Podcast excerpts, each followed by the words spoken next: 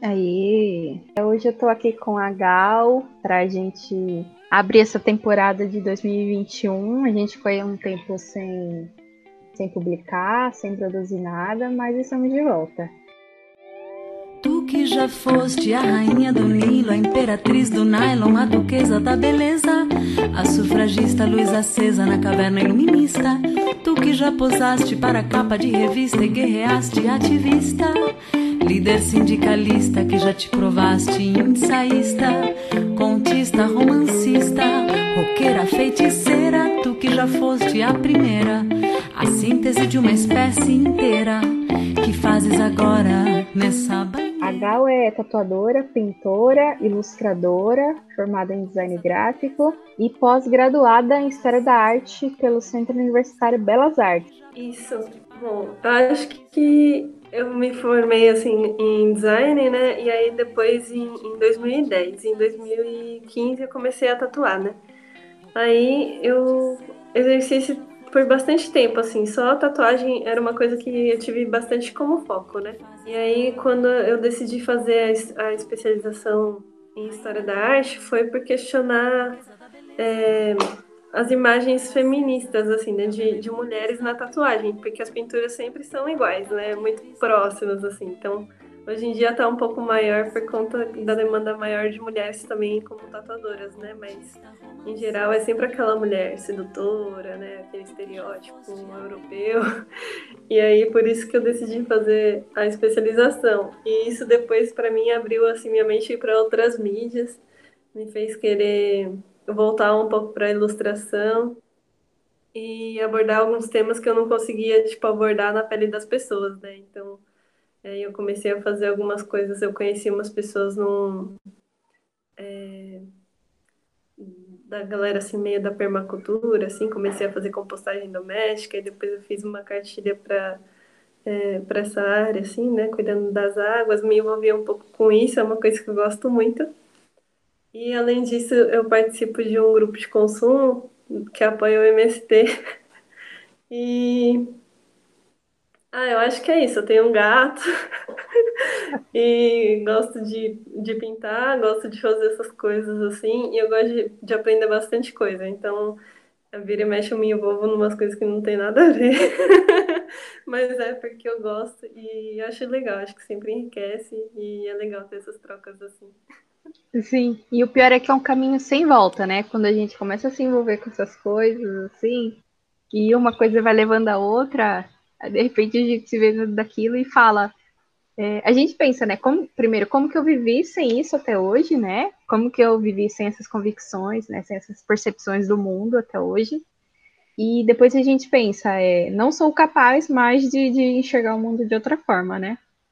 O, tem a, o, o vídeo que, que, me, que me trouxe até você nessa noite específica foi aquele de TV que você postou, né, falando sobre é, esse novo ciclo que você está iniciando na, na sua carreira, digamos assim. E, e, e, essa palavra é uma, uma palavra que me toca muito, assim, a gente pensar a respeito de ciclos. Porque é, a gente que é paulista, a gente tem um, um relacionamento estranho com o tempo, né? Primeiro que a gente está sempre correndo, a gente está sempre é, na correria, né? Ou quando a gente não está preso no trânsito, a gente está fazendo mil coisas ao mesmo tempo. E é difícil, né? A gente conseguir realmente é, organizar o nosso tempo e ter uma boa, é, um bom relacionamento mesmo com, com essa ideia de tempo, né? E quando eu penso assim, né, nessa ideia de ciclo, uh, me vem à mente assim, algo que se inicia, tem ali uma duração e algo que se encerra. E você começa esse vídeo com, com essa fala, né? É, é interessante que alguns ciclos se encerrem para que, outro, que outros possam renascer, né? E até mesmo pela nossa cultura meio cristã, assim, que a gente tem aqui no Brasil, eu percebo que às vezes a gente trata o tempo de uma forma muito linear, assim, como se todas as coisas precisassem ser eternas, ou como se o tempo fosse uma coisa estática, né, que, que não se move, que não muda. Meu, na verdade, assim, eu acho que eu comecei a enxergar as coisas mais como ciclo é, há mais ou menos um ano ou um pouco mais, assim, talvez um, um ano e meio, mas mais por um ano para cá, assim, no início da pandemia eu comecei a ver que as coisas eram cíclicas. Antes, assim, tipo, eu já, já tinha percebido um pouco com relação às plantas, né? Comecei a ter algumas plantas e aí, tipo, ficava assim, nossa, meu, elas não seguem ao mesmo tempo que a gente. é difícil, às vezes não dá fruto, às vezes demora, né? Então, isso daí foi uma coisa que me ajudou um pouco a entender esse processo do tempo, né? Que nem tudo tá ao nosso alcance. Outro, aí, depois da pandemia, uma, uma coisa muito, assim, bem sobre o corpo feminino mesmo, foi, foi um, um evento, assim, logo no começo da pandemia eu tive que fazer uma saída, assim, e eu fiquei tão estressada, e aí, tipo, foi eu chegar em casa, assim, que desceu pra mim, assim, e aí eu fiquei, tipo, nossa, isso foi muito surreal, porque eu fiquei, tipo, meu, é, a natureza ficou esperando esse dia, eu, que eu sabia que eu tava estressada, para eu chegar em casa, relaxar, e aí, tipo, tudo fluía, assim, sabe? E aí, a partir daí, eu comecei a fazer, a plantar a lua e fazer todo aquele ritual, assim, tipo um ritualzinho, né? Que, na verdade, eu escrevo algumas coisas durante o meu ciclo. Comecei a ver também algumas mulheres falando sobre o ciclo menstrual, né? Como são muitas mulheres em um ciclo, né? Tipo, cada, cada fase da lua, inclusive, influencia na nossa fase é, pessoal, assim, também. A gente meio que tem um, um período próximo da lua. E aí eu comecei a perceber isso. E aí isso fez eu, eu me autoconhecer um pouco mais e perceber que cada ciclo mensal, assim, eu, eu conseguia absorver alguma coisa e jogar alguma coisa fora, sabe? E aí, quando fiz um fechamento do meu ciclo anual, assim, eu fiquei tipo, nossa, isso é muito doido. E, e aí, vendo as transformações da vida também, né, eu comecei a ver que eu tive, igual eu falei no vídeo, né, essa transição do estúdio que eu saí agora, e aí, tipo, é, para eles não era tão interessante que eu não ficasse só focada na tatuagem, sabe? E aí, como eu tenho essas outras coisas que eu quero fazer, aí eu fiquei, tipo, ah, agora eu vou começar é, a abrir para um novo ciclo, né? São outras coisas que eu quero fazer e que vão me motivar, e então essa importância de iniciar um novo ciclo. Foi mais ou menos isso, tipo, isso para mim é, eu já estava nesse, nesse pensamento de fechamentos de ciclo e renovação de ciclo já há algum tempo. E me fez ver o, o tempo de uma forma um pouco diferente.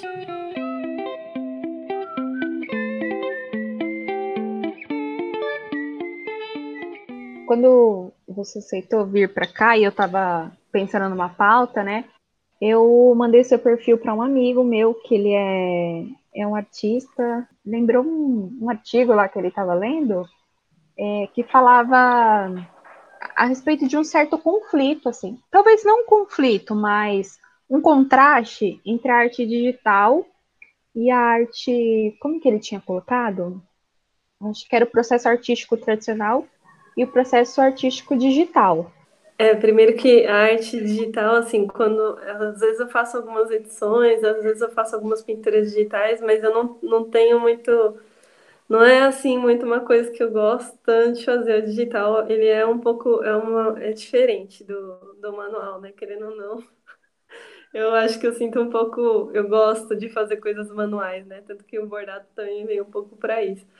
E aquarela também, né? Ela vem assim, eu acho bem diferente, na verdade. Algumas coisas são muito similares na, nas técnicas, né? Eu acho que questões assim de estrutura, de desenho, não muda muito do digital nem para o manual, assim, o que muda mais é, é a sensação da, da mídia mesmo, né? Cada mídia tem algumas particularidades, assim, de, sei lá, fazer uma aquarela no, na, no papel nunca vai ser igual fazer uma aquarela digital, assim. Você não tem essa, essa fluidez da água, né, no digital. Então, você acaba controlando coisas que normalmente você não controlaria. E aí fica mais artificial, sabe? Não sei, eu acho que é, a pessoa, quando ela vai fazer um trabalho, quem foca no digital, tipo, tem trabalhos incríveis, assim, mas, mas eu acho que são. Eu uso quando eu uso. Eu uso como linguagens diferentes, assim, sabe? Eu nunca tento fazer a mesma coisa que eu faço no papel no digital. Deixar um pouco separado, assim. Acho que Aí, inclusive, não sei. inclusive, essa questão da tatuagem e, e, da arte, né? Quando eu fiz um, eu fiz um artigo sobre tatuagem e, e, a imagem sobre o corpo, né? Tatuagem e arte. Então, inicialmente a minha questão ela era sobre essa dúvida entre a tatuagem e a arte, se elas eram a mesma coisa, né? Porque na verdade não é, né? Porque na, na no campo das artes visuais, tipo, tatuagem não está inserida. e e aí tem todo um, todo um pensamento, assim, inclusive, inclusive isso me fez pensar mais, assim, na questão do design, da tatuagem e do artesanato, é, comparado à arte visual, porque são coisas muitas vezes muito similares, só que são diferentes, né? E elas têm é, valor diferente, não só financeiro, mas, assim, às vezes até de atribuição. E por que isso acontece, né? Às vezes eu me questiono sobre isso, então eu tenho aprendido a dar um pouco mais de valor assim artesanato, coisas que não são necessariamente de renome acadêmico e, e entender e, e, até tipo do design assim como um processo de, de arte, né? Mas você diria que a, a tatuagem ela não é ela não recebe essa atribuição de arte porque Ninguém até hoje falou sobre isso, né? Digamos assim. Sabe quando o autor, assim, ah, o autor fulano de tal falou que a arte e tal. E aquilo ganha um peso diferente, né? Você uhum. acha que, que com a tatuagem é isso? Tipo, é, daqui a algum tempo é, ela vai entrar né, nesse rol de, de artes visuais, por exemplo? Ou você acha que em essência é uma coisa diferente, então sempre vai pertencer ali a uma outra, a um outro campo, a uma outra ideia. É, eu, eu pesquisei um pouco por conta disso, mas assim, pelo que eu percebi, ela, ela é sempre uma coisa assim, é, meio. Ela sempre foi uma, uma forma de resistência, assim, nunca foi muito aceita, né? Então tinha essa, essa coisa de não ser, de ser da, da alteridade, assim, né? De não ser aceito por não ser é um pensamento grego-europeu e tal. Mas aí, aqui, ultimamente está sendo mais aceito, né? Está sendo economicamente melhor para os empresários também. Então, então, assim, o que teve de estúdio que abriu no final dos anos 90, início dos anos 2000, um boom de estúdio, né? Isso não era tão fácil encontrar estúdio de tatuagem por aí. E mas acho que na questão artística, eu acho que tem alguns tatuadores que eles têm umas linguagens bem específicas, que eu, que eu enxergo como obras, assim, artísticas também, sabe? É, mas não, não é a maioria. A maioria, assim, eu vejo como uma forma, uma técnica reprodutiva, ou mesmo assim que a pessoa faça um trabalho é, autor, autoral, assim, eu acho que é mais artesanal do que artístico mesmo.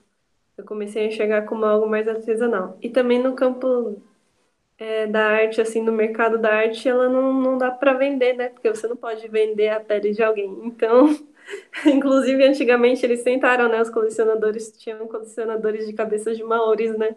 E que é crime hoje em dia, né? Mas isso aconteceu. Sério? Nossa, eu não sabia disso.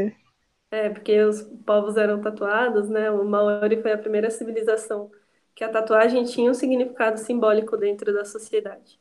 Uhum. Então ela, ela não era só uma coisa estética, assim, né?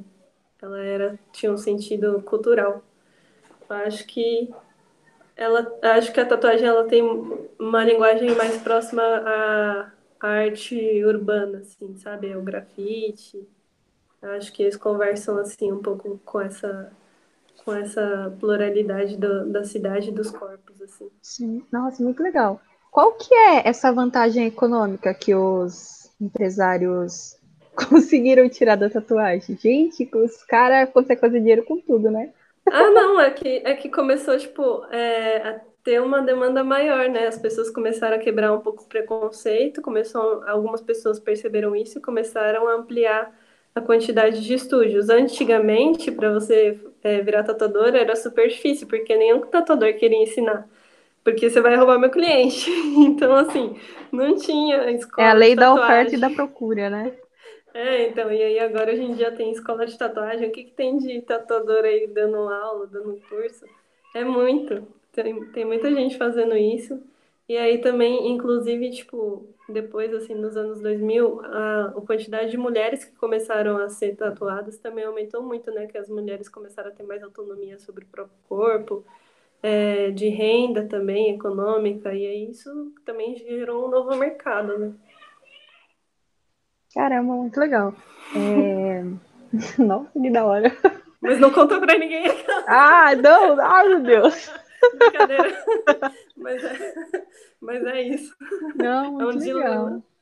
E, e o que você estava falando a respeito da, da figura das mulheres, que te levou à pesquisa e tudo mais? É, o que te incomodava, digamos assim, eram as figuras que eram tatuadas? Eram as ilustrações? Isso. A forma de representação, né? É, inicialmente foi isso. Aí eu lembro que eu teve uma vez assim que eu fui pra, na biblioteca ali do, do centro, sabe? É, esqueci o nome. Aquela que tem ali perto da Anhangabaú. Aí eu fui pesquisar assim sobre estética, né? E aí eu comecei a ver, a ler uns livros falando sobre estética. Aí eu vi logo, tipo, Nefertiti, assim, né? Aquela estética de, tipo, quais são os padrões de beleza, né? É, e falava sobre maquiagem, falava sobre estética cirúrgica, inclusive, né? E, assim, eu vim de uma família muito religiosa, né? E aí, tipo, pra mim, no início da tatuagem era muito difícil, porque minha família não aceitava direito por conta da, de falar que era, sei lá, tipo, você tá agredindo o seu corpo, seu corpo é o templo do Espírito, do Espírito Santo. Mas o que você mais vê são pessoas fazendo é, trabalhos estéticos, sabe? Tipo, Aí você não pode fazer uma tatuagem, mas ai, vou colocar um botox, ai, mas vou fazer não sei o que lá, tipo, várias coisas por estética. E aí, tipo, eu ficava, qual o sentido? É só porque é uma imagem no corpo? Ou é porque. Então, tipo, algumas, algumas modificações corporais são aceitas socialmente, outras não. Mas assim, isso dentro, né? Isso porque eu tava dentro de um, sei lá, de uma família que pensava com um pensamento um pouco mais conservador, né? Muitas das pessoas nunca passaram por isso, assim, tipo, sempre teve essa Liberdade, mas acho que esse, esse incômodo também foi uma coisa que me fez pesquisar mais. E aí também, e aí também porque todas as vezes assim que eu ia, tipo, desenhar mulheres e procurar referências de mulheres eram sempre iguais, era sempre umas mulheres assim, meio sedutoras, é, brancas, assim, tipo, e isso, né, principalmente assim, isso não condiz com a realidade do povo brasileiro, É. né? A realidade é bem distante. Então foi um, foi um pontapé inicial, assim. Porque eu gosto Uhum, bastante de desenhar e tatuar mulheres, sabe? sim. E é uma coisa muito legal. Isso é, me leva a, a um outro ponto bem interessante que eu achei do seu vídeo. Trabalhar com coisas que você gosta, né? Tipo, com coisas que fazem sentido para você. É, aí você citou lá a permacultura, a educação sexual, o meio ambiente, a valorização do feminino. Você sempre teve essa percepção ou foi uma coisa que surgiu? Você quis colocar isso na sua carreira? Não, eu nunca, assim, quando eu comecei a tatuar, eu comecei por conta dos grupos de mulheres, né? Então eu tive esse apoio, assim, inicial, mas eu nunca tinha, assim, lido nenhum livro feminista, assim, foi uma coisa que eu comecei a entrar em contato de uns anos pra cá. E também o assentamento, é, a questão da, da permacultura e da agroecologia, Eu conheci de uns dois anos pra cá, assim, né? Quando eu conheci, eu tava tendo um. Eu fui num, num encontro do Caos ali do centro, é, e aí eles estavam falando um pouco sobre os agricultores, e, e aí eles falaram sobre os grupos de consumo. Eu não conhecia, não sabia como era, e pra mim, tipo, comer coisa orgânica era algo assim, fora da realidade, né? Aí eu comecei a conhecer, cheguei a participar de um grupo da Zona Norte, né? Eu faço parte do Sexta ZN, da, do grupo de consumo. E aí a gente recebe, a maioria dos alimentos que a gente recebe é da Comuna Irmã Alberta, né? Que fica aqui, na, aqui em São Paulo. Então a gente foi lá algumas vezes, né? A gente teve almoços lá, conheceu a horta, então a gente teve esse contato um pouco com as produtoras. E isso foi muito legal, assim, acho que abriu bastante a minha cabeça com relação a, a novas formas de vida, assim, né? Novas formas de viver. E acho que a questão do feminino, ela também, e do feminismo, assim, ela vem, a- é, cada vez que eu venho, assim, lendo mais. E também na tatuagem eu já vinha trazendo isso, tipo, com as minhas figuras femininas, né? Que eu acabava tatuando nas pessoas, mas é, depois eu comecei a questionar mais a sexualidade, assim, que sempre foi um tabu, assim. E, e aí eu pesquisei mesmo, assim, sabe? Tipo, a partir dos meus incômodos e, tipo, falar com as pessoas e falar, ah, mas você acha que é só você que tem esses incômodos? Vai procurar, tipo, tem outras mulheres que devem passar por isso também. E aí eu comecei a ver que, na verdade, tipo, uma boa parte dessas questões, assim, do livro, por exemplo, do ventre que eu fiz, né? Ele veio de um incômodo, assim, de falta de educação sexual, porque num, numa escola, tipo, super conservadora também, onde eu estudei, não tinha, assim, o que tinha era aquelas fotos horríveis de doença que você sabe, pega, sabe lá como, porque ninguém explica como que isso acontece. E aí, e aí você fica assim, meu Deus, mano, nunca vou transar. É, é o método da abstinência, né? Eles acham que fala, não faça e ninguém nunca vai fazer nada.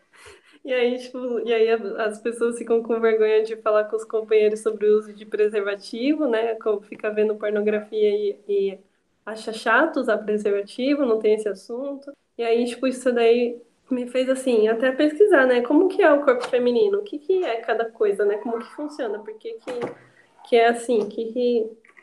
E aí, tipo, fez. E aí todo o livro que eu produzi foi em cima desse, dessas pesquisas, né?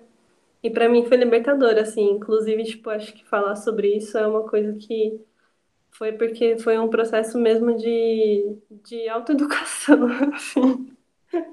E aí eu fiquei tipo, nossa, por que, que as pessoas não têm educação sexual na escola? Tipo. e aí é uma necessidade, né, da sociedade. Sim, sim, com certeza. É, e a sexualidade feminina, principalmente, é um tabu, né? Uhum. E as meninas, elas estão sempre sendo colocadas para uma certa periferia, assim, do conhecimento, né? Então, tipo, pouco se sabe, pouco se fala, e às vezes o que se é falado é dito de forma muito errada, assim, ó, são umas coisas muito malucas. E é um, um, tabu que a gente precisa quebrar, realmente. Eu acho que é uma demanda urgente que a gente tem. Deixa eu te mostrar do que se faz o sangue latino. É sorriso e luta, é nós resistindo. Cores e dores em festa. Nesse continente a felicidade protesta.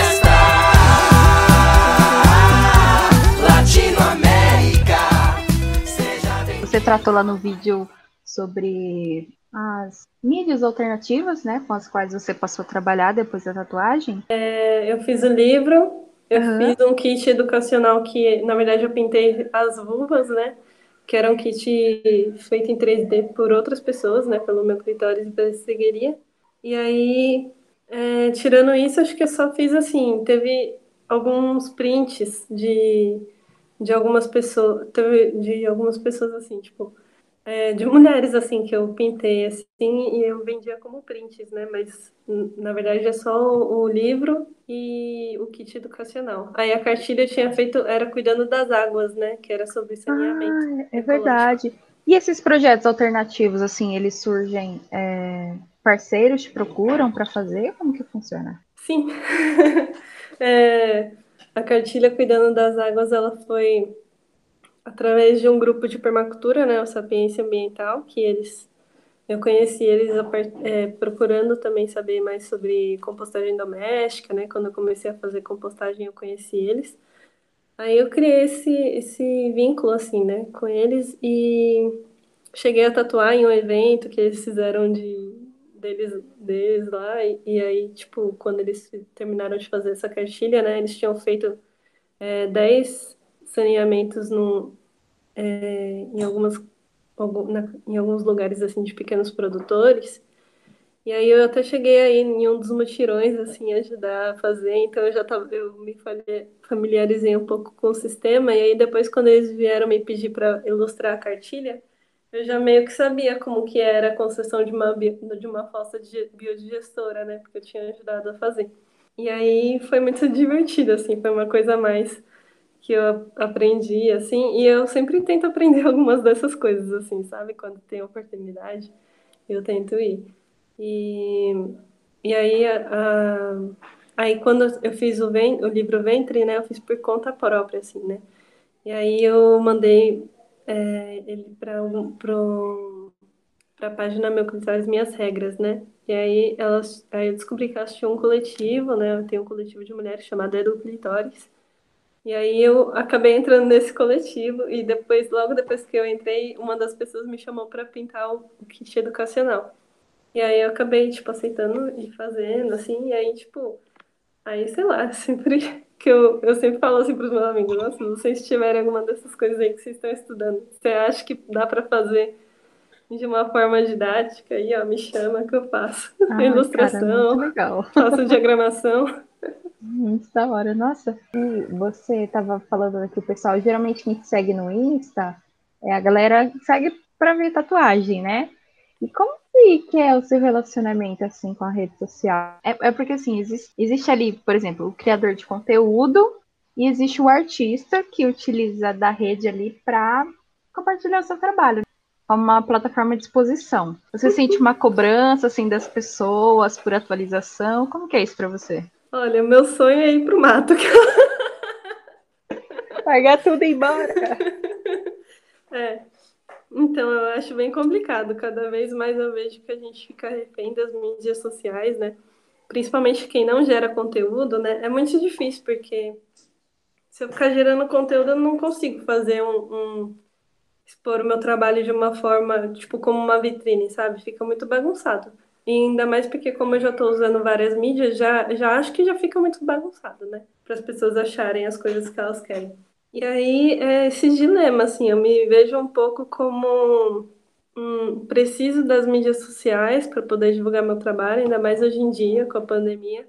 Mas eu estou procurando aí alternativas para não ficar dependente só dela, né? Então, assim, se der para criar é, coletivos de pessoas para poder se conhecer, se fortalecer e um ajudar o trabalho do outro, eu acho que é muito importante. Acho que isso é uma das alternativas que a gente tem para romper assim a necessidade do, dos algoritmos, né? Porque cada vez fica mais difícil. E sei lá, eu fico também pensando em, em outras alternativas, assim, tipo, da cultura e das artes visuais, talvez editais, assim, tentar algumas dessas coisas para não ficar só dependente de, da rede social, porque eu acho que ela é assim uma prisão mesmo.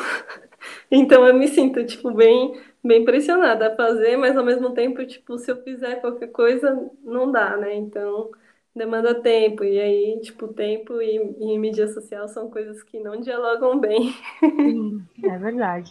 Eu, quando eu tive a, a ideia, a ideia não, né? Quando eu, tipo, resolvi, assim, criar o podcast, é, foi nesse contexto de pandemia também. Eu acho que muitos projetos surgiram na pandemia, né? É, lá no na, ano passado, 2020. 2020, ano passado, né? É. Isso. Já estou até perdida aqui no tempo. Agora é 2020.2. Enfim, eu gosto muito de ouvir podcast, né? Hum. Sabe que, tipo, se a gente entra no Spotify para ver um podcast, é, é gente que já trabalha, assim, na Folha de São Paulo, é gente que já trabalha na Globo, é roteirista da Globo fazendo podcast. E, tipo assim, eu, eu me sentia. Eu não me sentia contemplada, assim. Ah, é legal, é um baita de um conteúdo profissional pra caramba, mas não é uma coisa que toca a gente, sabe? Tipo, a gente simplesmente não se vê representada ali, né? É uma coisa muito surreal, uma coisa muito fora da realidade. E a minha ideia era, tipo assim, reunir é, pessoas que, que têm trabalhos que eu conheço e tal. Inclusive, o primeiro episódio foi o da Gabi, lá com Salve Quebrada. E, e a partir disso, é, foi, é, eu fui vendo uma rede se formando assim, que era uma coisa inimaginável.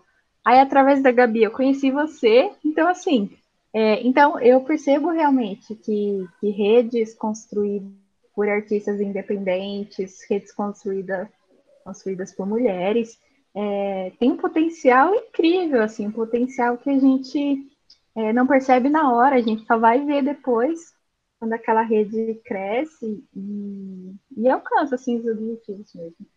É, por isso que eu acho muito legal esse, esse papo que a gente tá. São Paulo, gratidão.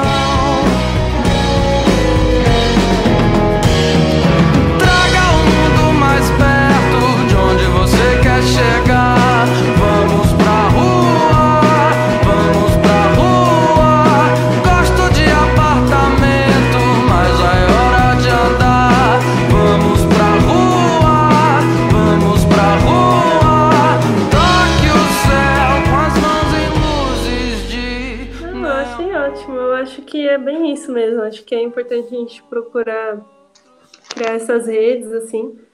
Eu acho que uma das coisas que eu acho interessante, por exemplo, a forma dos grupos de consumo, né, como eles funcionam, eu acho que eles conseguem criar redes assim bem de apoio, bem interessante. Eu não sei, eu acho que a gente às vezes precisa aprender assim, ampliar isso para outras outras vertentes assim, né, não ficar só preso assim em uma numa única área, assim, eu acho que eles se organizam bem, a galera assim da agroecologia, acho que a gente pode aprender um pouco. E tamo aí, qualquer coisa que precisar. É isso, digo mesmo, tá? Eu não tenho nada para oferecer, mas o que eu tiver. Já ofereceu, né? Estou aqui tendo um espaço de voz aqui, de fala. Não, que foi é... muito bom. E vai pro Spotify, né? Tá no Spotify, tá no mundo. Espero que a nossa rede cresça e que a gente consiga contribuir umas com as outras. Obrigada. obrigada, adorei. Na varanda que tem, nas calçadas, nas cabeças, sonhos não se